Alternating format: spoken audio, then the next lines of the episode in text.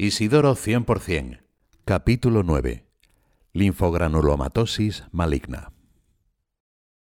¿No dijiste que la enfermedad era lo que pensabas que más te iba a impresionar? Dije que era lo que me parecía más difícil de imitar, pero me interesa muchísimo. Y también la muerte. Bien, pues vamos a empezar por donde tal vez menos te esperas.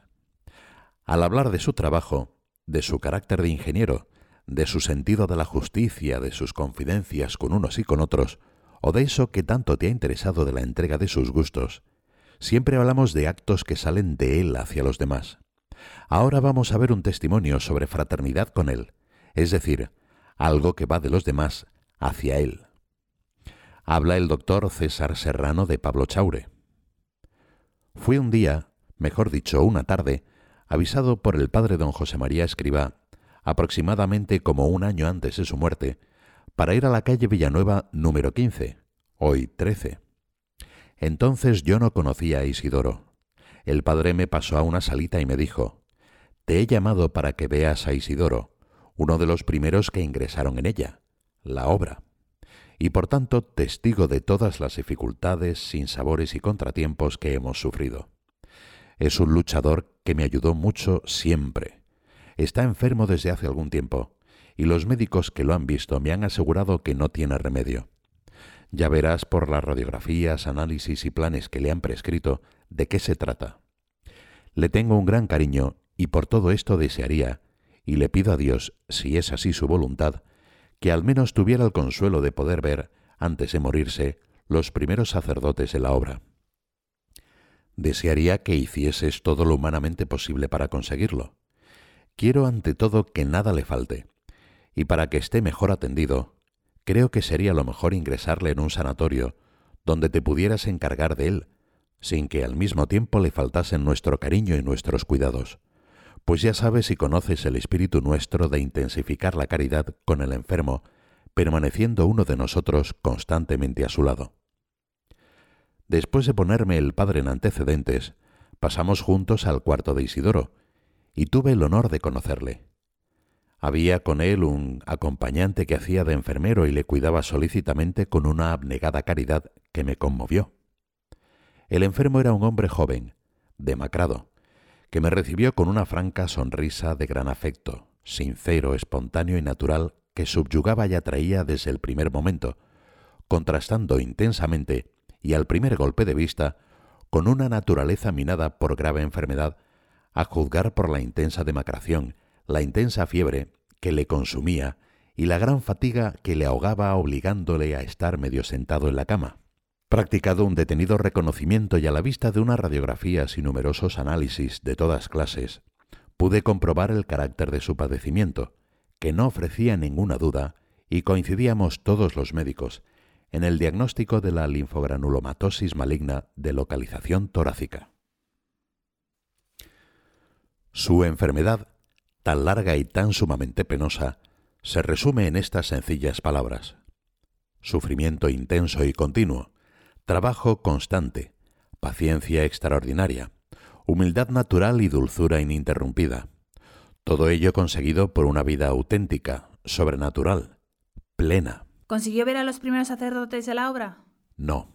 Murió el 15 de julio de 1943 y los tres primeros sacerdotes se ordenaron el 25 de junio del 44. Y tampoco estuvo acompañado por los de la obra en el momento de su muerte. Hicieron turnos para no dejarle solo ni de día ni de noche, y los cumplieron durante 194 días.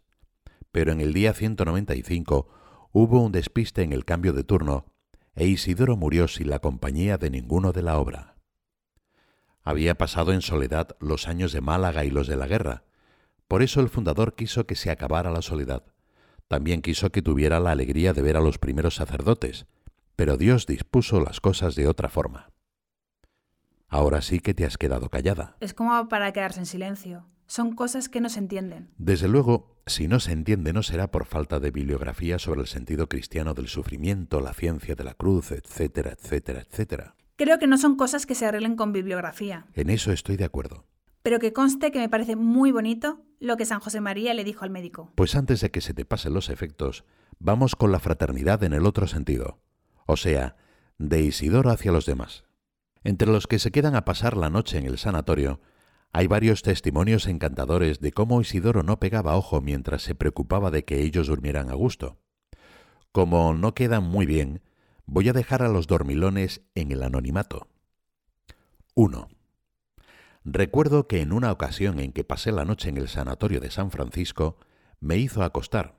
Había otra cama en la habitación. Me dormí enseguida y cuando me desperté a la mañana siguiente me preguntó, ¿Te encuentras mal? ¿Te has movido mucho esta noche? Me sentí avergonzado. En lugar de velarle a él, me había velado él a mí. Y lo que le preocupó no era su noche de insomnio, sino si yo me encontraba bien. 2. Una noche fui a velarle y resultó que yo fui el velado. Me acosté en la cama que había vacante en su habitación y se pasó Isidoro toda la noche preocupado en si yo dormía bien. En cuanto despertaba en algún instante de la noche, ya estaba él mirándome y preguntándome si me encontraba bien. En las visitas que le hacíamos en su sanatorio, se preocupaba de los pequeños asuntos de cada uno, estudios, trabajos, etc. Por todo se interesaba, a todos sonreía y dedicaba alguna anécdota o especial atención. Resultaba que era incluso agradable ir a verle, no por visitar a un enfermo, sino por pasar un buen rato. Y otro más. Nos ha enseñado a vivir la fraternidad, que es olvido de sí para cuidarse de los demás. De todo se enteraba, todo lo preguntaba, y lo seguía todo con interés extraordinario. Se olvidaba de él. Una noche, recuerdo, me quedé a velarle en el sanatorio del doctor Palos. Nos acostábamos vestidos junto a su cama para atenderle al menor movimiento que hiciera, pues se encontraba muy grave. Me hizo acostar antes de las doce y me quedé dormido. Serían las cinco, no había hecho él el menor movimiento para que no me despertara, cuando debí de toser o dar alguna vuelta en la cama, pues me dijo Isidoro, ¿es que te encuentras mal? Entonces dudé si era yo quien debía atender a Isidoro o viceversa. Su espíritu de sacrificio era extraordinario, sin que lograra ocultarlo por entero su humildad. Los dolores y angustias que sufrió en su enfermedad fueron sin duda premio de su sacrificio heroico y oculto de su vida entera. Bueno, ya han salido relatos de cómo ayudaba a unos y a otros con los gráficos o con lo que necesitasen.